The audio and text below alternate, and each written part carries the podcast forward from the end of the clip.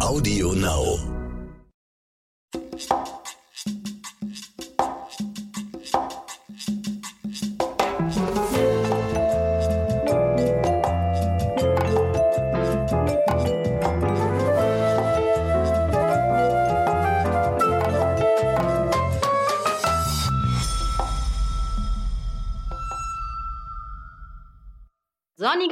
Aus Berlin. Herzlich willkommen zu unserem Crime and the City Podcast.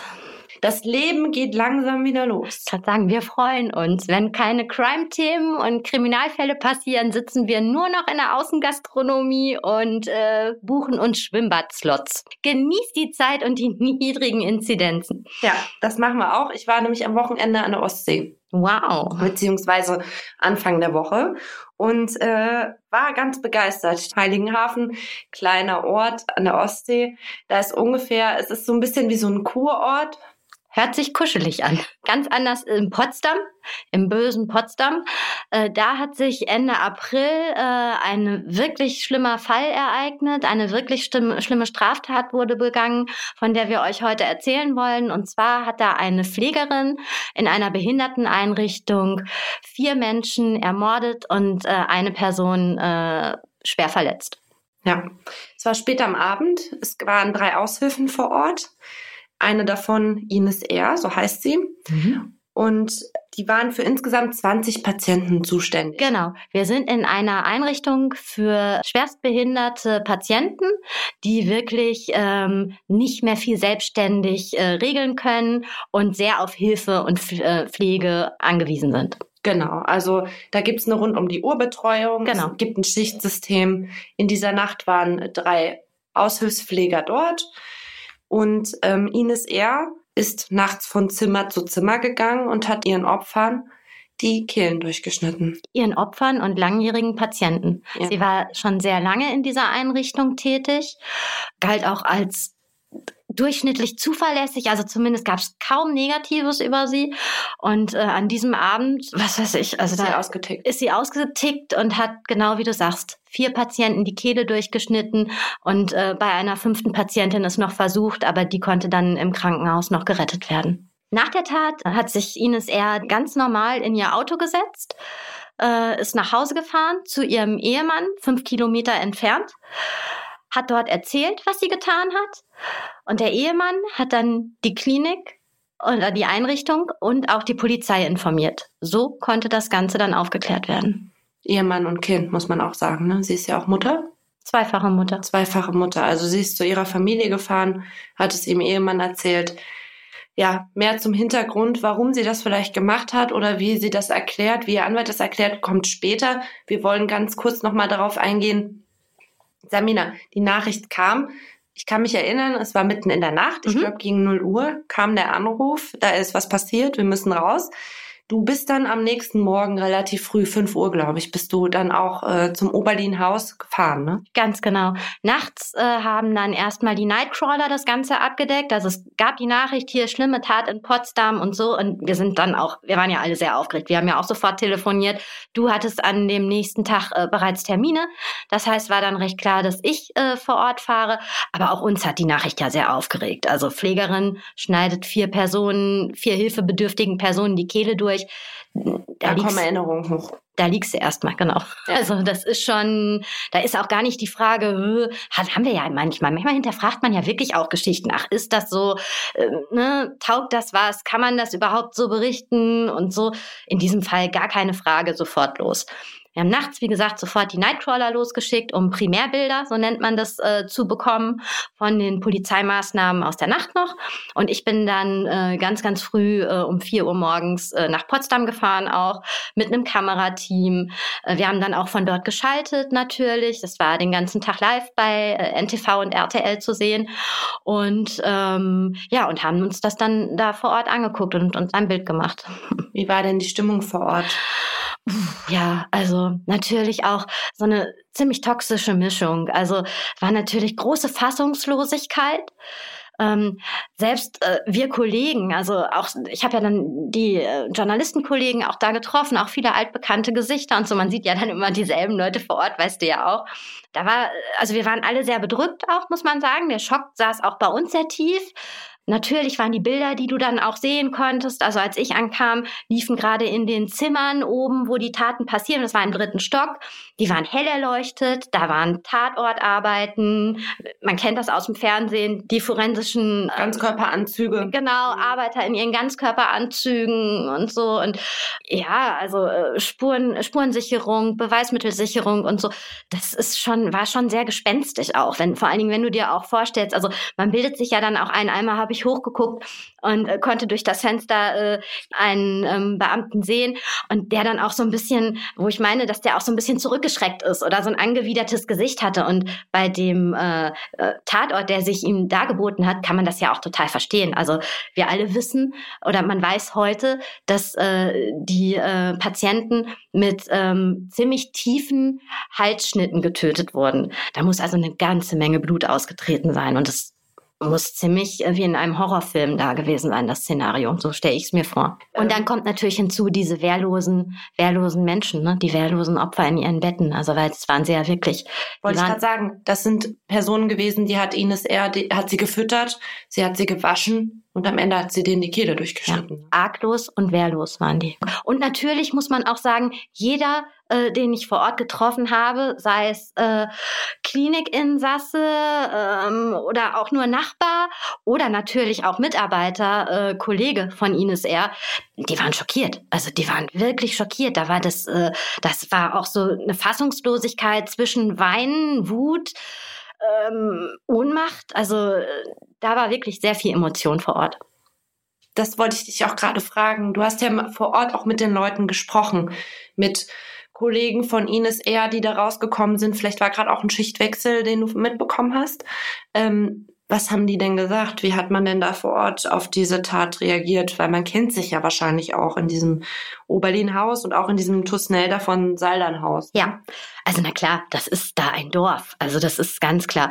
Äh, das ist auch ganz deutlich geworden ähm, im Laufe des Vormittags. Äh, vielleicht setze ich da erst kurz an. Da kam ja auch sehr, sehr viel Kondolenzbekundung. Also da wurde sehr, sehr viel Trauerflor und alles abgelegt und ähm, viel auch von Nachbarn, weil eben diese Klinik und speziell auch diese äh, Behinderteneinrichtung, also das Oberlin-Haus an sich, äh, einfach so ähm, zum, äh, zum ähm, Kiezbild da gehörte. Also sowohl die Behinderten, die da mit ihren Pflegern auch dann mal durch den Kiez getourt sind, zum Bäcker gelaufen sind, äh, zum Fleischer gelaufen sind, da war ich dann überall auch drin in den Geschäften. Ich war in der Bäckerei, ich war in der Fleischerei, äh, beim Friseur und so. Und überall waren äh, so sowohl die Patienten als auch die Pflegerin bekannt.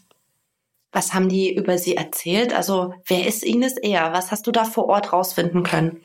Ja, also äh, das hat mich auch wiederum sehr überrascht, weil ähm, oft, wenn gerade auch solche Taten, also eigentlich, äh, ich ähm, erlebe nicht oft äh, diese Wolf im Schafpelz-Geschichten. Meistens äh, hast du doch noch irgendjemand, der sagt, ja, ein bisschen komisch war das immer schon oder so. Ne? Das war in diesem Fall gar nicht. Also ähm, das muss wirklich eine ziemlich äh, äh, normal wirkende, äh, bodenständige, solide Person gewesen sein. Also ich habe nicht einmal irgendwas gehört äh, von wegen, ja, ja, die war ja ein bisschen irre oder das war ja klar oder da, oder was weiß ich und das haben ja irgendwie sie irgendwelche Verfehlungen sich geleistet hätte oder so. Nein, also wurde sehr als sehr fleißig, als sehr tüchtig mir geschildert, ähm, auch als sehr bemüht im Umgang.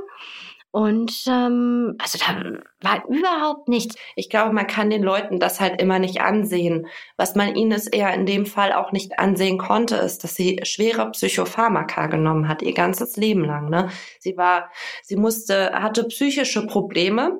Mhm. Bereits seit ihrer Jugend. Mhm. Sie hatte immer wieder äh, Therapien gemacht Kurz vor der Tat soll sie extrem unter Stress gelitten haben und soll die Medikamentendosis erhöht haben. Und jetzt zitiere ich wirklich ihren Anwalt so, dass es kein Arzt mehr empfehlen würde. Also das ist das, was man vielleicht nicht gesehen hat, was der Bäcker oder die Kollegen nicht, obwohl die Kollegen müssten sowas doch eigentlich mitbekommen. Hast du da irgendwas rausfinden können? War sie überlastet oder gab es da irgendwelche Anzeichen dafür, dass sie vielleicht ähm, fertig war oder sonstiges. Aber da gebe ich dir vollkommen recht, ne? Gerade in so einer Einrichtung, wo man ja auch auf sowas ein wenig geschult sein muss, erwarte ich eigentlich auch, dass man vielleicht da, wenn irgendwo, dann das dort mitbekommt, dass irgendwie da eine Schieflage herrscht, oder? Also total. Vor allen Dingen, so. es, es war ja nicht nur so, dass die Kollegen das hätten mitbekommen können. Sie soll ja auch vorher ein, ähm, sie soll mehrere Belastungsanzeigen geschrieben haben, was das Oberlin-Haus übrigens ähm, sagt, dass das nicht so war. Ich habe nämlich nachgefragt und sie soll Zwei Wochen vorher soll es einen Vorfall gegeben haben, der wohl so enorm war, dass sie ihre Schicht abbrechen musste und auch am nächsten Tag nicht mehr arbeiten konnte. Also dass ein Kollege von ihr eingesprungen ist. Einen Tag darauf soll sie aber wieder ganz normal arbeiten gegangen sein. Also das soll auch ein Vorfall gewesen sein, der mit Überlastung zu tun hat. Okay. Da frage ich mich, wieso hat das da keiner mitbekommen? Ja, also dann ist es ja einfach nur, äh, dann, dann wollte es man es ja offensichtlich nicht sehen. Also wenn es all diese Anzeichen danach, ja. gibt, sehe ich das so, finde ich, dass jemand hätte es merken können. Ähm, was ich vor Ort dann noch äh, rausgefunden habe, beziehungsweise was mir erzählt wurde, das war dann ein wenig widersprüchlich auch. Also ich habe noch eine Bekannte von ihr getroffen, die sie äh, aus äh, Schulzeiten wohl kannte und da auch kürzlich mit ihr wegen der Organisation eines Klassentreffens zu tun hatte und wo Ines er dann auch von ihrem Job erzählt hat, was sie macht. Und da wurde sie dann auch gefragt, oh, ist das nicht stressig und wie, wie packst du das und so. Und da soll sie halt wirklich abgeblockt haben und gesagt, nein, das ist ein super Job und das macht mir richtig Spaß und da gehe ich drin auf und so weiter. Also finde ich total interessant, weil die Leute, die sie kennen und die mit ihr gearbeitet haben, sagen exakt das Gegenteil von dem, was jetzt ihr Anwalt sagt. Aber das kann natürlich auch eine Verteidigungsstrategie sein. Ne? Absolut, ja. Also, also ich würde mir auch eine überlegen an ihrer Stelle. ich wollte gerade sagen, irgendwo muss es, also, das sowas ist ja nicht logisch zu erklären. Und wenn es diese Belastungsanzeigen gab und, und diesen Vorfall gab es ja definitiv, ähm, dann wird es ja auch irgendwie Beweise dafür geben, dass sie sich mehrfach gemeldet hat, dass sie nicht mehr kann. Wenn es die Anzeigen gibt, sind die hinterlegt. Das ist ganz klar. Das ist schwarz auf weiß.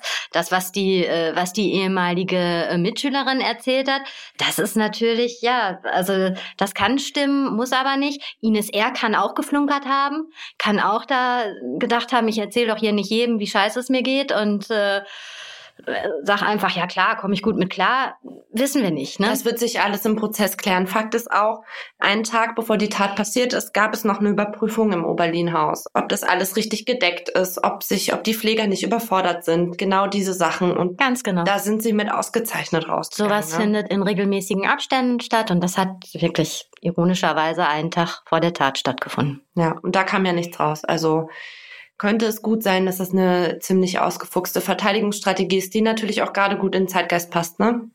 Also Überforderung der Pflegekräfte, die ist uns jetzt allen extrem bewusst geworden in den letzten Jahren. Und ähm, da passt das natürlich nichtsdestotrotz. Sorry, aber selbst wenn ich hart überfordert bin, schneide ich nicht meinen Patienten die Kehle durch. Es ja, ist trotzdem keine Erklärung und auch keine Entschuldigung, keine Rechtfertigung, gebe ich dir vollkommen recht. Du hast natürlich recht, es passt super jetzt gerade. Pflegeschlüssel ist überall im Gespräch und so und dass da eine Unterversorgung herrscht, da kann man schon schön in die Kerbe hauen, aber ja, also und irgendwas muss man sich ja auch einfallen. Irgendeine Begründung brauchst du ja jetzt auch. Obwohl man ja auch sagen muss, das kann man vielleicht schon mal vorwegnehmen, die mutmaßliche Täterin sitzt ja mittlerweile auch in einer geschlossenen Psychiatrie. Also ja, ja, also dass sie psychische Probleme ihr Leben lang hatte, steht ja auch außer Frage. Mich würde trotzdem noch mal interessieren, das war ja nicht der erste Fall, wo du ähm, Pfleger hattest, die ihre Patienten die ihren Patienten schaden.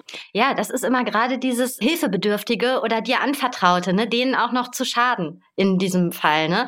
Und gerade auch, man versteht es auch nicht, weil es ja wirklich Personen sind, die eigentlich, deren erklärtes Ziel es ja ist, Menschen Gutes zu tun, sich zu kümmern, zu pflegen und eben äh, kein Leid zu ja so einen Beruf nicht, wenn du keine Lust hast, Menschen zu helfen. Meistens machst du das ja auch mit einem gewissen Anspruch, Leuten zu helfen. Ganz genau. Wieso dreht sich das? Ah, genau. Irgendwann muss der Punkt kommen, wo sich das so dreht und wo man dann so ein bisschen denkt, äh, das hat ja auch viel mit Macht zu tun in dem mhm. Moment. Du hast ja eine Menge Macht über Patienten, über äh, Menschen, die auf dich angewiesen sind, äh, die du pflegst, äh, die ohne dich äh, eben einfach nicht selbstständig machen können.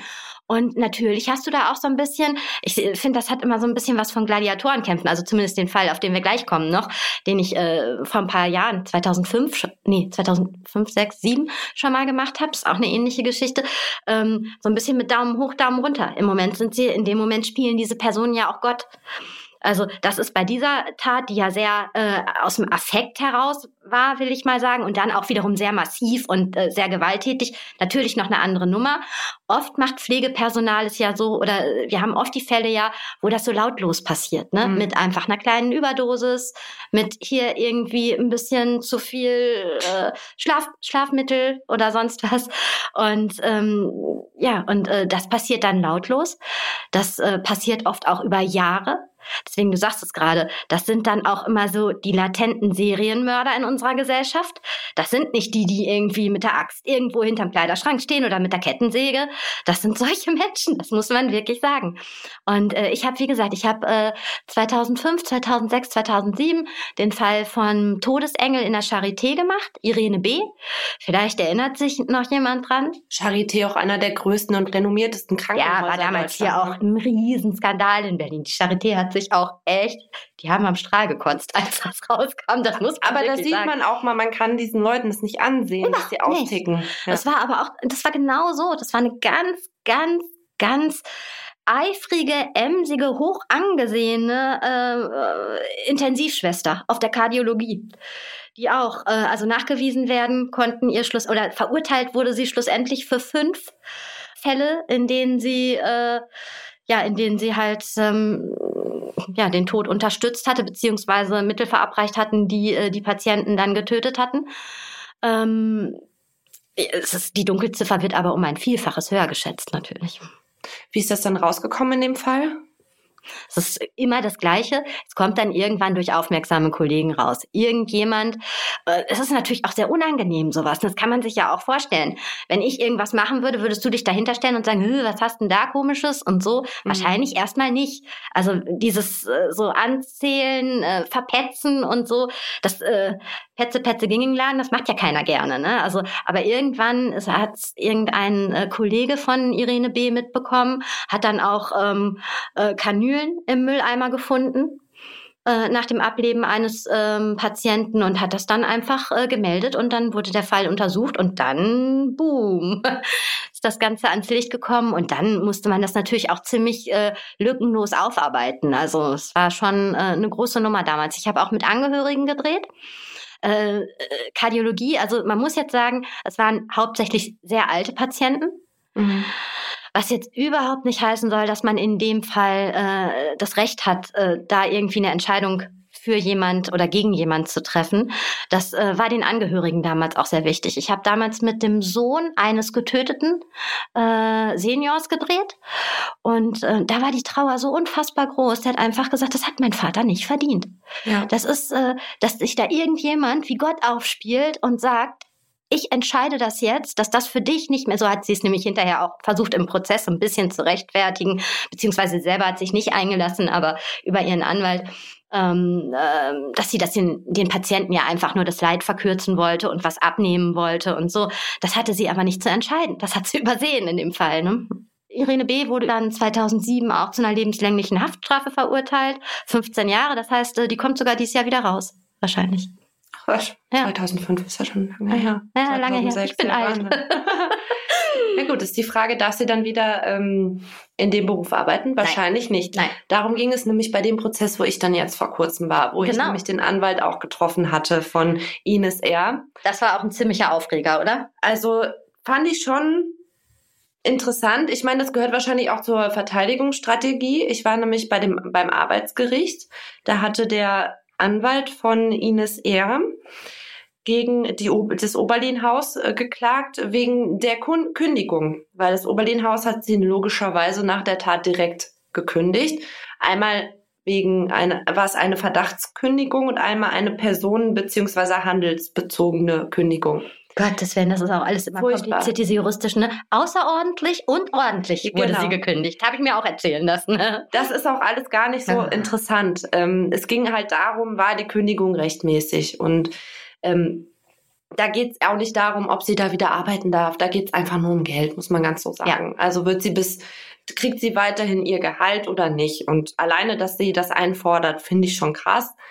Andererseits hat er mir auch gesagt, sie hätte, wenn sie das kriegen möchte, musste sie das jetzt einfordern, Natürlich. auch vor dem Strafprozess. Das ist so. Mhm. Äh, trotzdem, Meinungsbild, also es wirkt doch nach außen extrem blöd, oder nicht?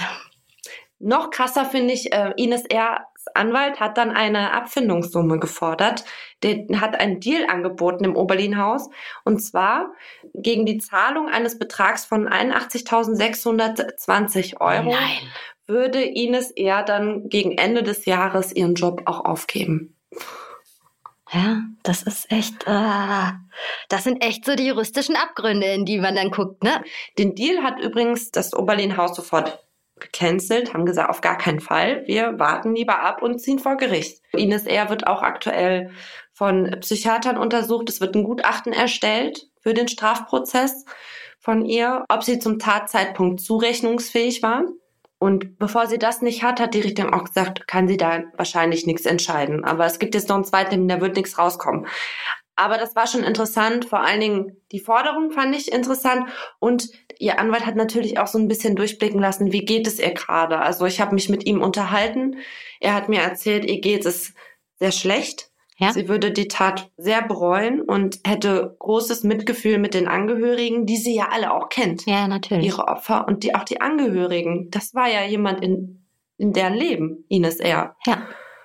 Ähm, das war alles sehr familiär da, ne? Also auch gerade wie man da in dieser Einrichtung zusammengelebt hat, äh, diese engmaschige Betreuung und überhaupt das äh, war schon eine große Familie. Ne? Und genau wie du sagst, also Ines R. kannte äh, nicht nur die Opfer, sondern auch die Eltern, die Geschwister, die Freunde und Bekannten, die da ein- und ausgingen. Ähm, also was mich natürlich auch noch so ein bisschen interessiert, ist ihr Background. Also ich habe äh, Infos bekommen ähm, von ehemaligen Jugendfreunden und äh, Klassenkameraden. Also sie sollen relativ schwere Jugend gehabt haben. Ähm, auch da schon immer sehr äh, viel äh, psychische Probleme und so weiter. Äh, Selbstmord gefährdet war sie mal eine Zeit lang. Also sie hat wohl irgendwie so einen Selbstmordversuch hinter sich, wo sie sie versucht haben soll, sich die Pulsadern als junges Mädchen aufzuschneiden. Außerdem äh, soll Ines R. in jungen Jahren äh, der Tod ihrer älteren Schwester sehr belastet haben.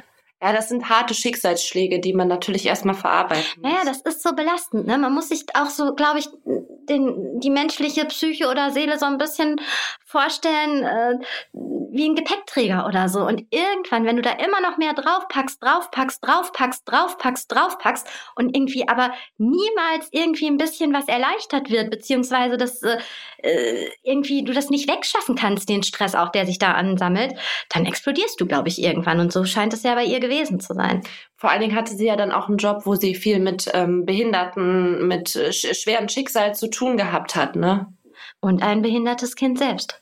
Ja, wir bleiben auf jeden Fall an dem Fall dran. Das war jetzt Teil eins. Ähm, wir machen, wenn der Prozess ist, ich glaube, der wird auch nochmal für relativ großes Aufsehen sorgen, weil es dann natürlich auch um die Frage gehen wird, inwieweit hat die Belastung auf der Arbeit und die Belastung für Ines als Pflegekraft da eine Rolle gespielt und ihre psychische Vorgeschichte, inwieweit hätte der Arbeitgeber da vielleicht vorher mal eingreifen müssen und warum hat sie das gemacht? Ich finde, das ist mit Abstand die größte, äh, größte äh, Crime-Geschichte, die wir in diesem Jahr hatten hier bisher. Absolut. Also auf jeden Fall die erschreckendste als ich da war, liefen ja noch die Polizeimaßnahmen im vollen Gange. Und sie haben damals auch noch oder hatten an dem Morgen auch noch äh, die Tatwaffe gesucht, sprich das Messer. Ähm, und äh, das haben sie mit einem Spürhund und auch mit einer Polizeimenschenkette, äh, mit der sie dann so mit den Füßen das Gras durchwühlen und so ähm, äh, gesucht. Und äh, ja, also besonders den Spürhund. Ich bin ja die größte Tierfreundin dieser Welt und in den Spürhund habe ich mich sofort verliebt. Was? was der war toll. Ja, Ach, der war toll, der Hundeführer mhm. war toll, das war voll mein Ding. Da. Also, das war wirklich, das war wirklich richtig schön. Das, äh, und dann bin ich auch wirklich mit meinem Handy dahinter dem Spürhund her und der hat dann auch richtig Attacke gegeben. Bis übrigens ins äh, Parkhaus auf dem, äh, auf der Rückseite des Klinikgeländes. Äh, und das passt ja dann auch wieder. Also ist auch richtig gelaufen, kann man dann ja noch im Nachhinein sagen, weil Ines er da ja auch in ihr Auto gestiegen ist und dann äh, zu ihrem Mann nach Hause gefahren ist nach der Tat. posten wir alles bei Instagram. Schaut gerne mal rein, crimeandthecity.berlin. Und dann wünschen wir euch ein wunderschönes, sonniges Wochenende. Ja, und ähm, um euch vielleicht schon mal ein bisschen neugierig zu machen, in zwei Wochen äh, sind wir dann wieder hier mit einer neuen äh, Bushido-Folge. Und zwar sagt nämlich äh, seine Ehefrau Anna Maria am kommenden, in der kommenden Woche vor Gericht aus.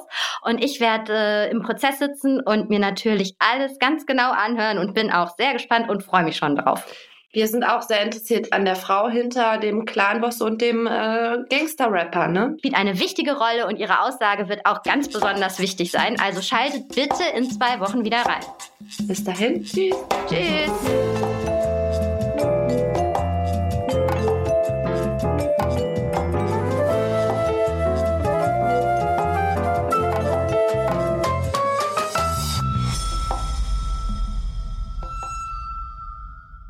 Dieser Podcast ist für heute zu Ende. Damit ihr aber die Zeit bis zum nächsten Mal überbrücken könnt, hätten wir noch einen Podcast-Tipp für euch. Worum es geht, das hört ihr jetzt. 20 Jahre No Angels. Und jetzt die große Reunion. Damals wie heute scheinen die No Angels einen Nerv unserer Zeit zu treffen. Und wir wollen in 20 herausfinden, warum das so ist. Dafür schaut jede Folge noch einmal genauer auf einen bestimmten Abschnitt ihrer Bandgeschichte. Wir sprechen mit den Bandmitgliedern über ihre Erinnerungen, treffen WegbegleiterInnen von damals und heute und prominente Fans, deren Leben für immer von ihnen beeinflusst wurden. 20 Jahre, gestern und heute, zwei Jahrzehnte, eine Geschichte. 20. Der No Angels Podcast. Jetzt auf Audio Now. Audio Now.